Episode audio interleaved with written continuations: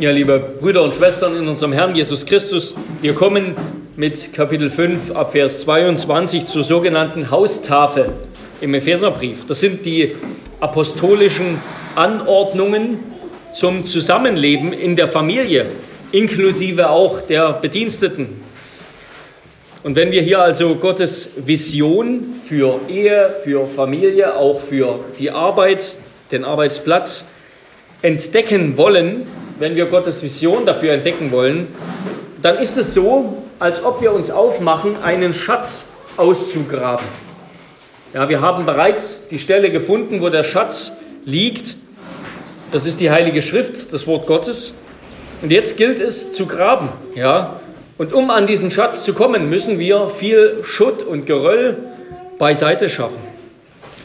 Genauso müssen wir auch um den Schatz eines biblischen Verständnisses von Ehe und von Familie, um diesen Schatz zu heben, müssen wir die Weltanschauung, die Lebensweise und das ganze Denken unserer heutigen Welt entsorgen, beiseite schaffen. Ja, wir leben in einer Kultur der vollendeten Selbstbezogenheit. Und jemand hat zu Recht gesagt, der größte Götze in unserer Kultur ist das eigene Ich. Wir verehren die Unabhängigkeit. Wir beten die Unterhaltung an und opfern an den Altären Fernseher, Film und Internet. Und der heiligste Kniefall gilt dem hemmungslosen Akt des sexuellen Verkehrs. Eine solche Kultur kann die Herrlichkeit der Ehe, wie Gott sie sich gedacht hat, nicht begreifen, wenn sie nicht all das beiseite schafft. Ja, Sünde und Selbstbezogenheit machen es uns schwer, Gottes Idee von Ehe zu begreifen. Und darum bedürfen wir der Reinigung. Wir als solche, die schon verheiratet sind oder auch als solche, die noch verheiratet heiraten wollen. Und um die herrliche Vision Gottes eben zu erfahren, ja, brauchen wir eine tiefgreifende Korrektur und Erneuerung. Und das wollen wir auch in diesen Versen, mit diesen Versen erreichen oder in diesen Versen finden.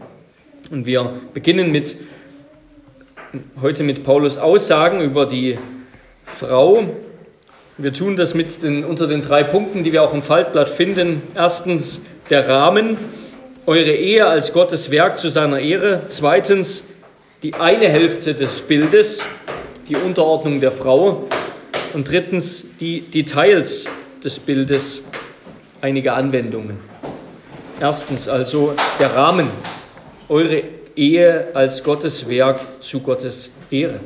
Ja, wenn Paulus hier über Ehe spricht, dann tut er das nicht einfach im luftleeren Raum, sondern er, er setzt voraus, was Gott schon gesagt hat durch seine Propheten im Alten Testament, was wir jetzt gerade in einem Ausschnitt gelesen haben, zum Beispiel eben im ersten Buch Mose zur Schöpfung von Mann und Frau. Er setzt voraus, was auch Jesus Christus bestätigt hat von diesen Aussagen des Alten Testaments über die Ehe, über die Schöpfung von Mann und Frau. Was er von Missverständnissen befreit hat, was er seinen Jüngern zu verstehen geholfen hat. Nämlich ganz grundlegend, wie wir gelesen haben im Genesis, dass die Ehe von einem Mann mit einer Frau Gottes Werk ist, Gottes Erfindung ist. Gott hat sozusagen das Copyright darauf, nicht Menschen.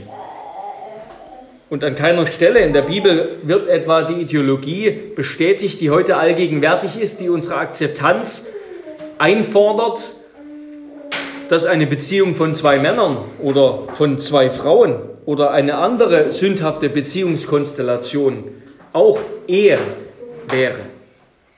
Diese Idee finden wir nirgends. Ja, Gott hat den Menschen als Mann und Frau erschaffen und quasi im gleichen Atemzug die Institution der Ehe geschaffen.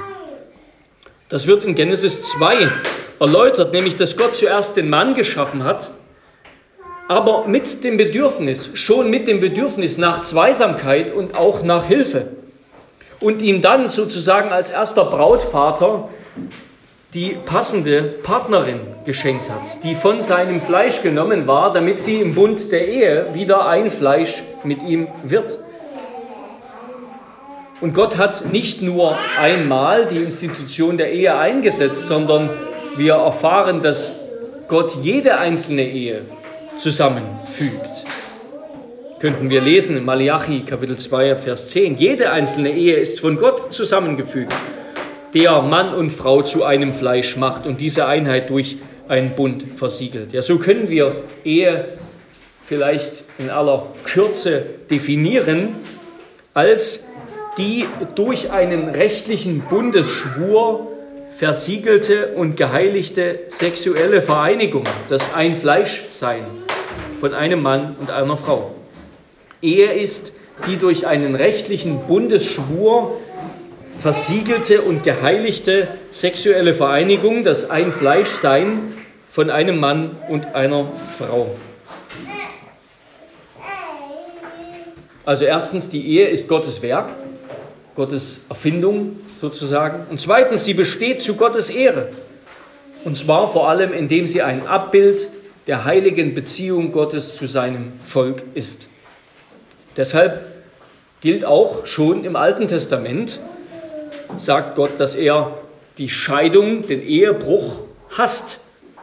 Die Ehe soll, sie darf nicht gebrochen werden. Sie gilt lebenslang, denn jede Ehe hat die Berufung, ein Schaufenster in die Bundestreue, in die Bundesgnade Gottes zu sein, die auch keinen Abbruch erfährt. Gerade darin, dass die Ehe uns vor Augen führt, wie Gott gnädig ist, wie Gott treu ist im Bund mit seinem Volk. Gerade darin besteht der unermessliche Wert der Ehe. Wenn wir also Gott ausschließen, dann haben wir der Ehe eigentlich die wichtigste Säule genommen und dann dauert es nicht lang, bis die Ehe zusammenbricht und ihren eigentlichen Charakter verliert. Und genau das ist es, was wir heute sehen, ja, über allen kulturellen Beiträgen ganz häufig, wobei da müssen wir nicht erst, das geht nicht erst im 20. Jahrhundert los, da können wir schon in die Zeit eines Goethe und Schiller und ihre Schriften schauen und noch viel früher. Häufig bildet die Ehe einfach nur den Hintergrund für Affären oder sie wird schäbig gemacht auf irgendeine Art und Weise. Aber so ist sie nicht in Gottes Augen. In Gottes Augen ist sie etwas unglaublich Wertvolles. Ja, es war von Anfang an die Idee, die Absicht Gottes, dass diese persönlichste, diese intimste aller menschlichen Beziehungen ein Spiegelbild seiner Bundesbeziehung mit seiner erlösten Kirche ist, der Bundesbeziehung Christi mit seiner erlösten Kirche. Ist, ja, ist heißt es, Paulus schreibt, ihr Frauen ordnet euch euren Männern unter, denn der Mann ist das Haupt der Frau, wie auch Christus das Haupt der Kirche ist. Also das ist kein Befehl, sondern eine Feststellung. Der Ehemann ist in jedem Fall das Haupt der Ehe, wie Christus in jedem Fall das Haupt der Kirche ist. wenn ein Mann dem Wort Gottes gehorcht, dann wird er seiner Frau die Fürsorge und Leitung Christi, die Christus seiner Kirche ähm, schenkt, wird er ihr widerspiegeln. Und dann dient diese Ehe der Ehre Gottes. Aber wenn ein Mann seine Frau vernachlässigt, wenn er seine Verantwortung vernachlässigt, wenn er hart mit ihr umgeht, wenn er sie betrügt, wenn er sie entehrt, dann verbreitet er eine Lüge über die Identität Christi und entehrt damit Christus. Wenn ein Mann verzichtet, wenn er abgedankt hat sozusagen von seinem Hauptsein, dann wird diese Abdankung von seinem Amt als Ehemann und Vater die Familie dominieren. Ja, und so besteht, auch das sehen wir in der Gesellschaft, so besteht ein ganz großes Problem in sozial schwachen Familien, gerade im Fehlen des Vaters. Und das ist ein, ein Teufelskreislauf, dass nämlich Jungs, die nie einen Vater erlebt haben, erfahren haben, der für sie da ist, oft selbst zu solchen Vätern werden. Ja, der Ehemann ist in jedem Fall nach der Setzung Gottes das Haupt der Familie, auch wenn er abhaut oder abdankt oder dieses Amt nicht ausfüllt, dann wird sein Mangel die Familie prägen. Jede Ehe wird also immer etwas über Christus und die Kirche sagen. Die Wahrheit oder nicht. Also die von Gott geschaffene Tatsache, dass in der Ehe der Mann das Haupt seiner Frau ist, zur Ehre Gottes, nach dem Vorbild Christi, der das Haupt der Kirche ist. Diese Tatsache, die bildet die Grundlage für den Auftrag an die Frau, sich unterzuordnen und auch für den Auftrag an den Mann, Haupt zu sein. Die Tatsache, der Mann ist das Haupt der Frau in der Ehe, wie Christus das Haupt der Kirche ist, bildet die Grundlage für den Auftrag, der an beide ergeht, für die Frau sich unterzuordnen und für den Mann Haupt zu sein in Ehe und Familie. Und damit kommen wir zum zweiten Punkt, die eine Hälfte des Bildes, die Unterordnung der Frau. Zur anderen Hälfte des Bildes werden wir dann nächste Woche kommen. Und diese zweite Hälfte des Bildes wird Paulus doppelt so viel Zeit widmen. Das heißt, ich lese nochmal ab Vers 22, ihr Frauen ordnet euch euren eigenen Männern unter wie dem Herrn. Das Wie, wenn ihr das verfolgen wollt, das ist das, was hier den Text eigentlich quasi gliedert. Denn der Mann ist das Haupt der Frau, wie auch Christus das Haupt der Kirche ist. Er ist der Retter seines Leibes. Also, wie die Kirche sich Christus unterordnet, so sollen sich auch Frauen ihren Männern unterordnen in allen Dingen. Ja, Paulus kommt auf die Ehe zu sprechen in seiner Haustafel und das Erste, was er anspricht, was er den Frauen aufträgt, jetzt sind wir vielleicht voller Erwartung, ist Unterordnung. Unterordnung ist für ihn also offenbar kein Randthema, das in der Ehevorbereitung vielleicht erst an 35. Stelle vorkommt, sondern sie bildet die Grundlage der Beziehung der Ehefrau zum Ehemann. Ja, mit, mit solchen Ansichten würde Paulus natürlich heute gecancelt, wie man so schön sagt. Und er wird es ja de facto auch. Solche Aussagen gelten als patriarchalisch, ja, also als autoritär, als bevormundend, als herrsch herrschsüchtig, als Macho-Gehabe oder was auch immer. So darf man auf gar keinen Fall in der Öffentlichkeit über Ehe reden. Aber wer so über den Apostel urteilt, der versteht weder, was Paulus eigentlich wirklich sagen will über die Beziehung von Mann und Frau, noch versteht er das Evangelium. Denn Paulus redet über die Ehe hier, wie wir gleich noch sehen werden, im Kontext des Evangeliums. Also was sagt Paulus? Ich will das nochmal kurz, damit euch die Gliederung deutlich wird. Erstens, es beginnt mit einer Ermahnung, ihr Frauen ordnet euch euren eigenen Männern unter. Und dann folgt sozusagen die Art und Weise und Motivation wie dem Herrn. Und dafür dann eine Begründung, denn der Mann ist das Haupt der Frau. Und jetzt ein Vergleich, wie auch Christus das Haupt der Kirche ist, er der Retter seines Leibes. Und dann wird diese, die Art und Motivation noch einmal aufgegriffen, wie die Kirche sich Christus unterordnet. Und dann schließt das Ganze wieder mit einer Ermahnung, so sollen sich auch die Frauen ihren Männern unterordnen in allen Dingen. Das so eingekleidet in die Ermahnung.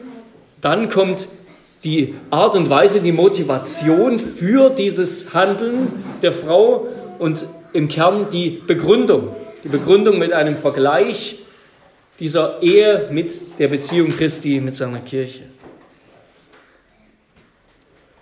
Wir wollen uns das anschauen. Ihr Frauen ordnet euch euren eigenen Männern unter wie dem Herrn.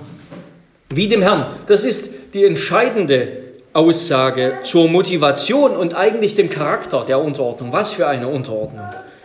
Sie bedeutet nämlich, liebe Ehefrauen und solche, die es werden wollen, dass eure Beziehung und Liebe zu Christus der Antrieb sein soll, euch euren Männern unterzuordnen. Unterordnung bedeutet also eurer Liebe zu Christus in der Beziehung zu eurem Ehemann Gestalt zu geben. Also mit anderen Worten, ihr sollt euren Frauen sollen ihre Männer nicht einfach irgendwie lieben, sondern indem sie sich ihm unterordnen. Und bedenken wir auch, dass hier nicht vom Gehorchen die Rede ist, wie Paulus dann später die Kinder ermahnt, ihren Eltern zu gehorchen, ja, sondern von Unterordnung. Das heißt, Frauen nehmen ihren Männern gegenüber eine Haltung ein, die Christen im Allgemeinen, auch Männer, anderen Autoritäten einnehmen, die Gott über sie gesetzt hat. Ja, der Obrigkeit, die Gott in und außerhalb der Kirche über uns setzt. Aber natürlich ist diese Unterordnung in der Ehe von hat, trägt einen ganz anderen Charakter. Ja, sie ist viel mehr, viel intimer, liebevoller, ja, evangelisch in ihrem Charakter. So dass Gott eben gerade die Ehe, die Beziehung von Ehemann und Ehefrau, die Ehe als Gemeinschaft der ersten Schöpfung, der alten Schöpfung, eben als ein Bild für die vorweggenommene Gemeinschaft der neuen Schöpfung nimmt. Ja, er hat nicht die Beziehung von Bürger und Obrigkeit genommen, nicht die Beziehung von Chef und Angestelltem, nicht die Beziehung, nicht einmal die Beziehung von den Christen in der Gemeinde und dem Kirchenrat, den Ältesten. Nein, er hat die Ehe genommen, die Ehe gewählt, um die Beziehung, die er zu seinem Volk hat, zum Ausdruck zu bringen. Wegen der persönlichen, intimen, liebevollen Beziehung die, die eben gerade die Ehe kennzeichnet. Ja, wir, das ist eben nicht die gleiche Art von Unterordnung und nicht die gleiche Art von Oberhauptsein, wie wir sie in unserer Beziehung zur, zur staatlichen Obrigkeit haben oder auch nicht zur kirchlichen Obrigkeit sozusagen. Und damit greift Paulus auch hier eigentlich wieder das große Thema seines Epheserbriefes auf nämlich dass die eine, die geeinte Kirche in Christus der Beginn der neuen Schöpfung inmitten der alten ist. Die, die in Christus geeinte Kirche aus Juden und Heiden ist der Beginn der neuen Schöpfung inmitten der alten. Und die Ehe, die ja auch aus der ersten Schöpfung genommen ist, ja, die ist ein Bild für die neue Schöpfung. Also ihr Ehefrauen zeigt, dass ihr das Evangelium von der Einheit des Herrn mit seinem auserwählten Leib der Kirche verstanden habt, wenn ihr die Haltung der Kirche gegenüber ihrem Retter und Haupt in der Haltung zu eurem Ehemann an den Tag legt. Die Ehefrauen zeigen, dass sie das Evangelium von der Einheit des Herrn mit seinem Leib der Kirche verstanden haben wenn sie die Haltung der Kirche gegenüber ihrem Retter und Haupt in der Haltung zu ihrem Ehemann an den Tag legen, indem ihr euch ihm freiwillig unterordnet, wie ihr euch dem Herrn unterordnet. Und auf diese Weise gehorchen Frauen dem Willen des Herrn. Das heißt, Aussagen könnten wir jetzt ganz viele, die wir in der Schrift, auch im Epheserbrief, über die Beziehung von Kirche zu Christus finden, sind immer auch Aussagen dann über die Beziehung der Frau zu ihrem Ehemann. Sagen etwas über diese Haltung aus. Aber die Ehemänner wiederum sollten beachten, dass hier von der aus Liebe motivierten freiwilligen Unterordnung der Frau die Rede ist. Ja, Paulus ermahnt die Frauen, ordnet euch euren Männern unter. Er sagt nicht den Männern, unterwerft euch eure Frauen. Ja, hier ist nicht davon die Rede, dass Männer sich ihre Frauen unterwerfen, sondern im Gegenteil, darauf werden wir kommen, sollen Männer ihre Frauen durch Liebe gewinnen durch Liebe gewinnen, sich unterordnen zu wollen, wie Christus sich seine Braut durch sein Opfer am Kreuz gewonnen hat, dass wir uns ihm von Herzen gern unterordnen und ihm dienen und tun, was er möchte, weil er uns in seiner Liebe gewonnen hat. So sollen Männer ihre Frauen in Liebe gewinnen und dazu anleiten, sich unterzuordnen, sich freiwillig aus Liebe motiviert unterzuordnen. Und wenn wir diese Ordnung in der Ehe eigentlich als ein Spiegelbild ja, des Evangeliums, der Beziehung Christi zu seiner Kirche, wenn wir das erst einmal erkennen, dass die Ehe und dass die Ordnung von Hauptsein und Unterordnung im Licht des Evangeliums zu sehen ist, im Licht der Liebe Christi, der Gnade, der Vergebung, der Treue, der souveränen Kraft, und Erhabenheit, dann gibt es daran eigentlich nichts mehr Unangenehmes oder Unschönes, nichts mehr irgendwie äh, Unterordnung oder Haupt sein, ich darf unter das alles ist weggenommen, ja. Wenn wir das erst einmal sehen, dass diese Beziehung von Mann und Frau, so wie Paulus sie beschreibt, vom Evangelium her zu verstehen ist, da gibt es da nichts mehr irgendwie nichts mehr, was eigentlich uns unserer Persönlichkeit beraubt oder was irgendwie einer Unterdrückung Vorschub leistet. All das ist weggenommen. Damit komme ich zum nächsten Gedanken, den Paulus ausführt. Denn der Mann ist das Haupt der Frau.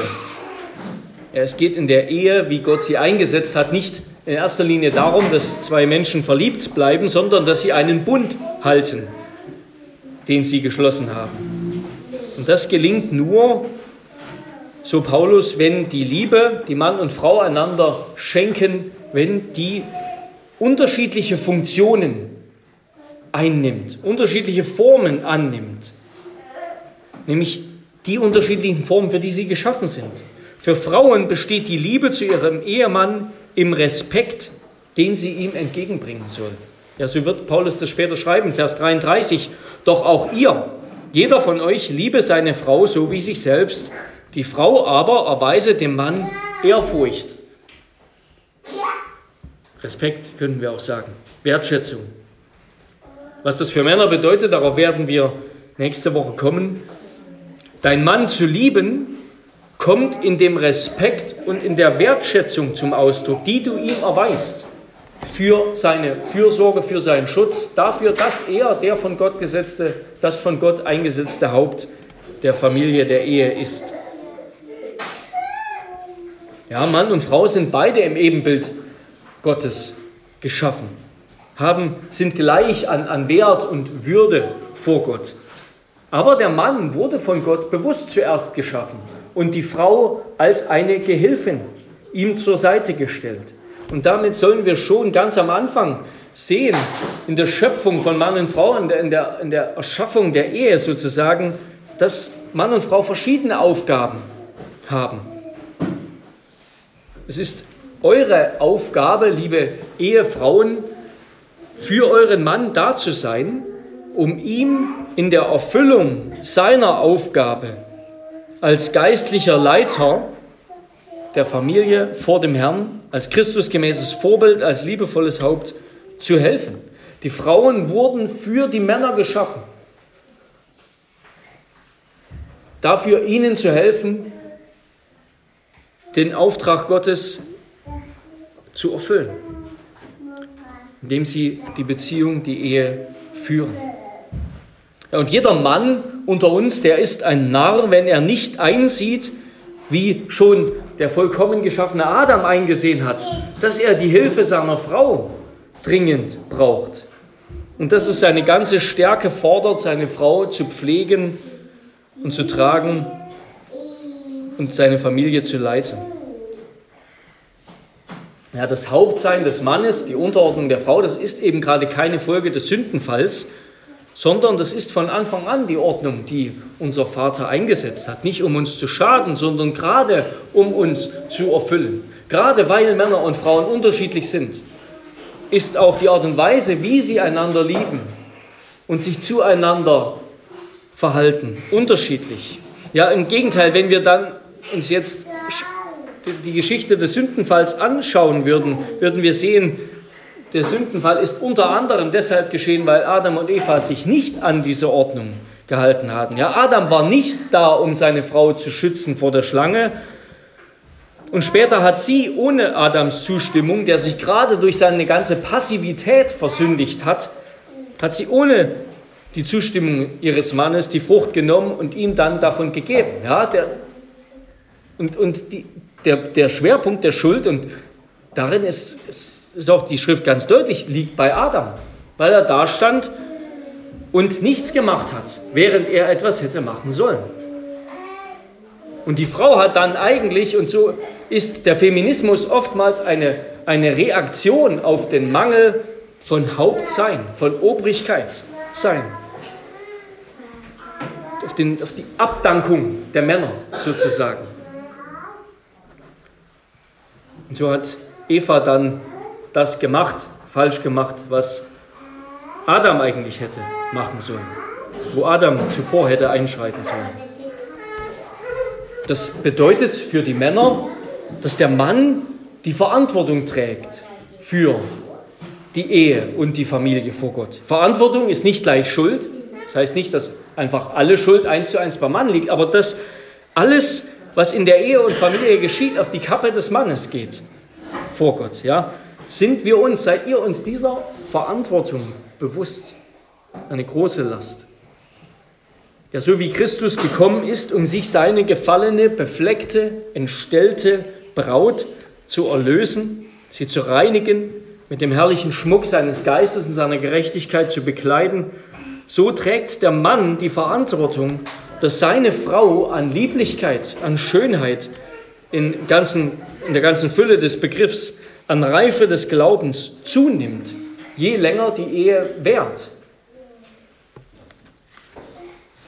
Ja, Oberhaupt sein hat also ganz und gar nichts mit Unterjochung der Frau zu tun, sondern es bedeutet, dass Männer so leiten sollen, dass sie ein fruchtbares Umfeld schaffen, in dem eure Frau erblüht, damit sie ihre Gaben und Talente unter eurer Führung entfalten kann, zur Ehre Gottes und zum Wohl der Ehe und Familie.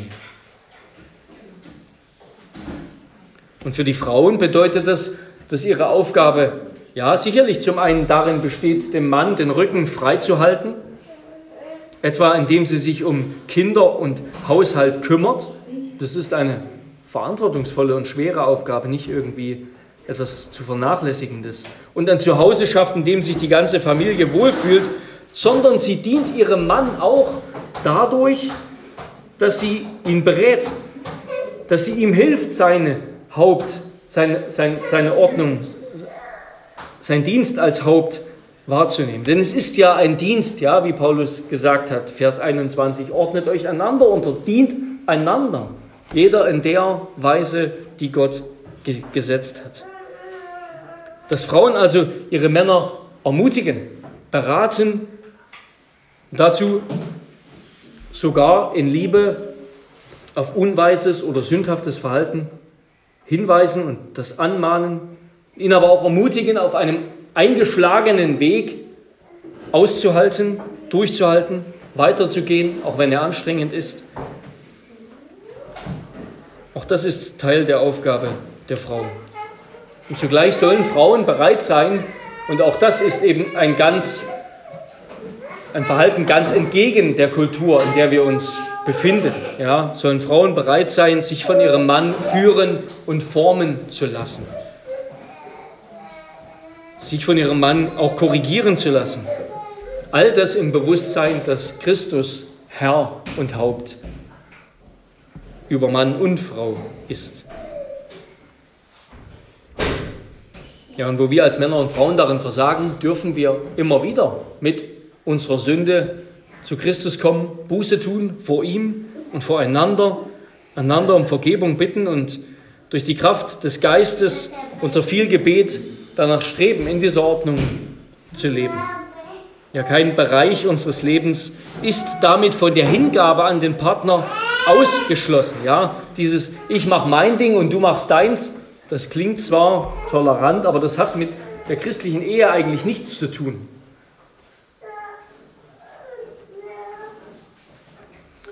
Und damit will ich in diesem Punkt abzuschließen, vielleicht um, um Unterordnung zu definieren. Wie könnten wir das definieren? Ich zitiere, Unterordnung ist also die göttliche Berufung einer Frau, die Führung ihres Mannes zu ehren und zu bestätigen und ihm durch ihre Gaben zu helfen, sein Amt auszuüben. Unterordnung ist also die göttliche Berufung einer Frau, die Führung ihres Mannes zu ehren und zu bestätigen und ihm durch ihre Gaben zu helfen, sein Amt auszuüben. Und damit komme ich zum dritten Punkt, zu den Details des Bildes und einigen Anwendungen.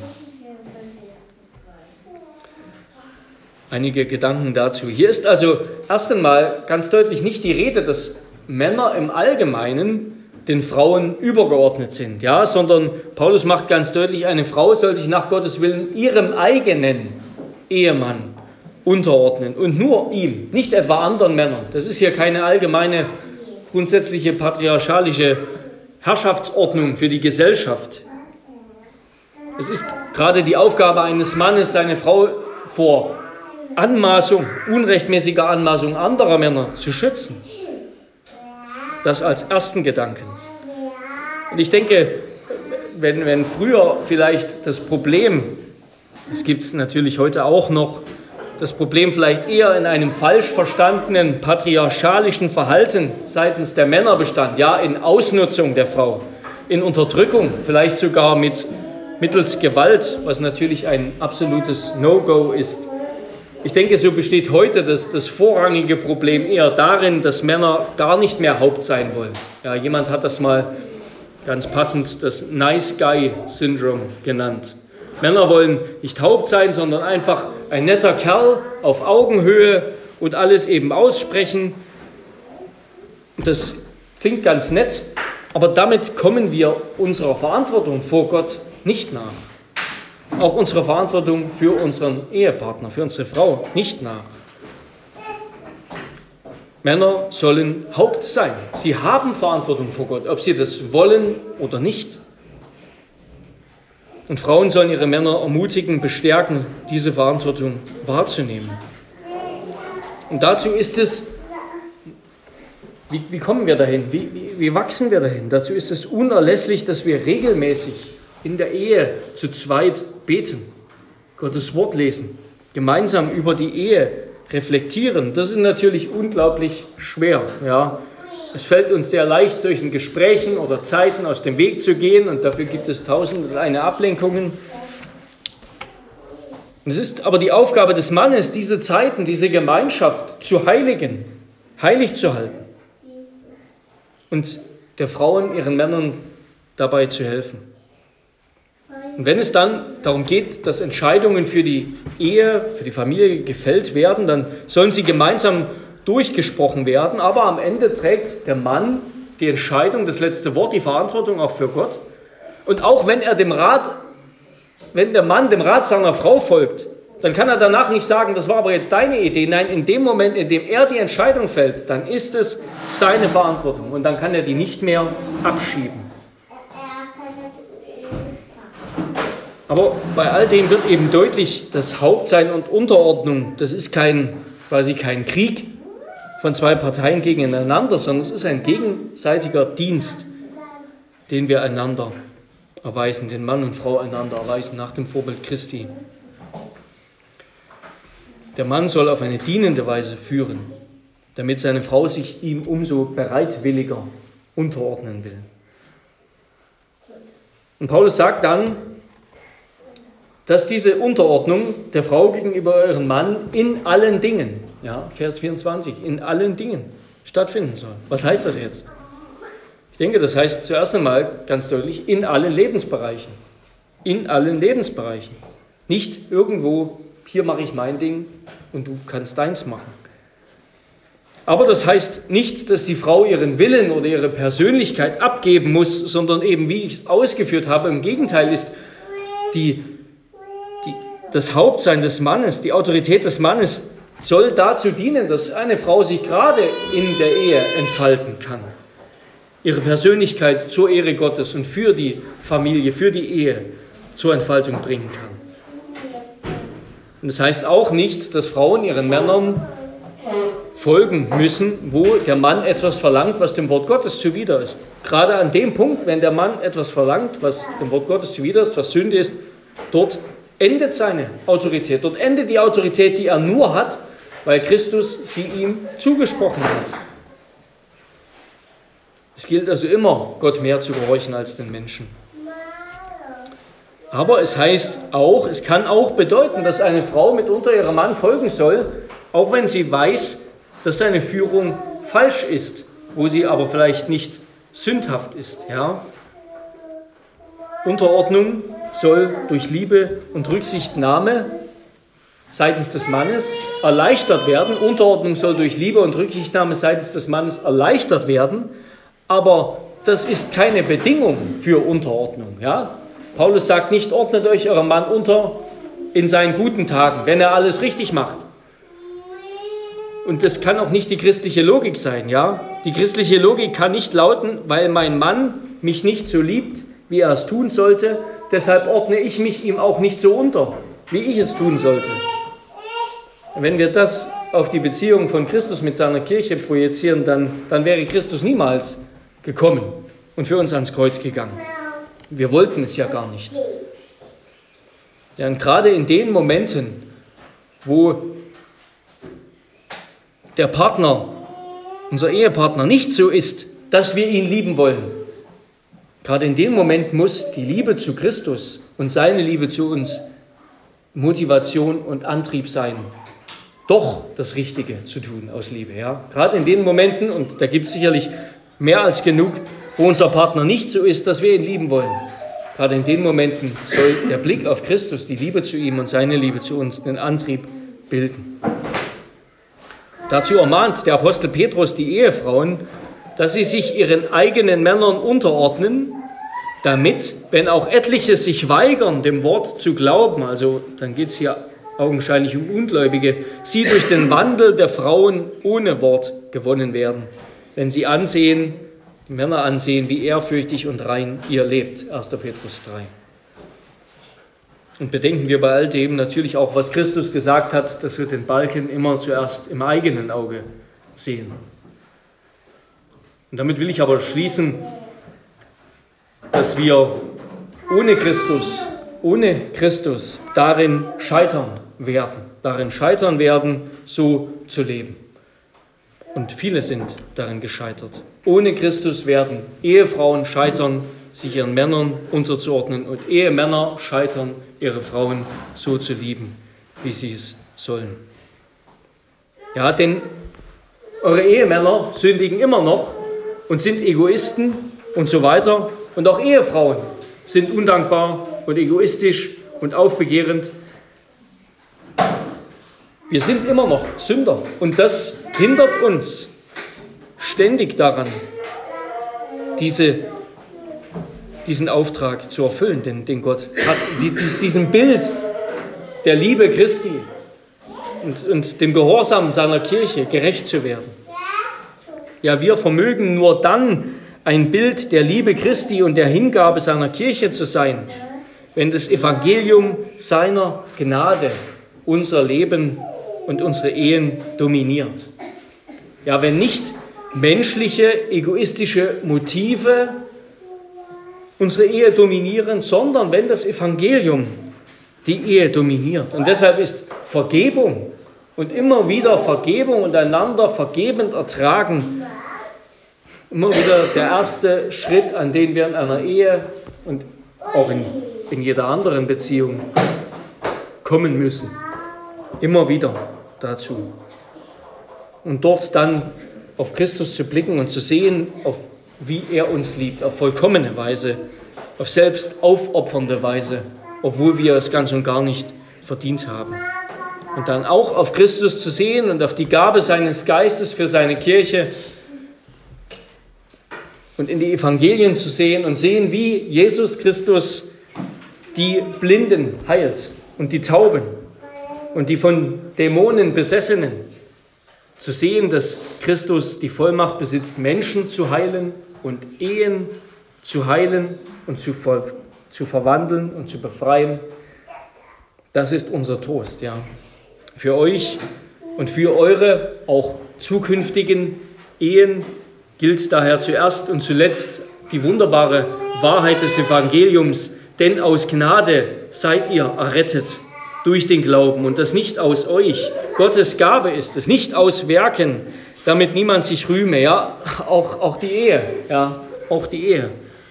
Denn wir sind seine Schöpfung, erschaffen in Christus Jesus zu guten Werken, die Gott zuvor bereitet hat, damit wir in ihnen wandeln sollen. Diese Wahrheit prägt unsere Ehen, muss unsere Ehen prägen, hat uns schon befreit. Wenn das der Fall ist, dann werden wir auch, wird es uns auch mit Gottes Gnade gelingen, immer mehr danach zu leben. Amen. Lasst uns beten. Herr unser Gott, wir loben und preisen dich dass du ein gnädiger und barmherziger, ein gütiger, ein liebevoller Gott bist. Einer, der sich über die Elenden, über die Sünder, über die, die es nicht verdient haben, erbarmt. Ja, du sprichst uns aber nicht nur frei von unserer Schuld und sprichst uns gerecht in Christus, sondern du durch deinen Heiligen Geist befreist auch unser Leben und verwandelst die Wirklichkeit unseres Alltags und unseres alltäglichen Lebens, dass es immer mehr dir wohlgefällt und immer mehr Christus entspricht. Herr, und um beides wollen wir dich bitten für unsere Ehen, für Ehefrauen und Ehemänner. In Jesu Namen. Amen.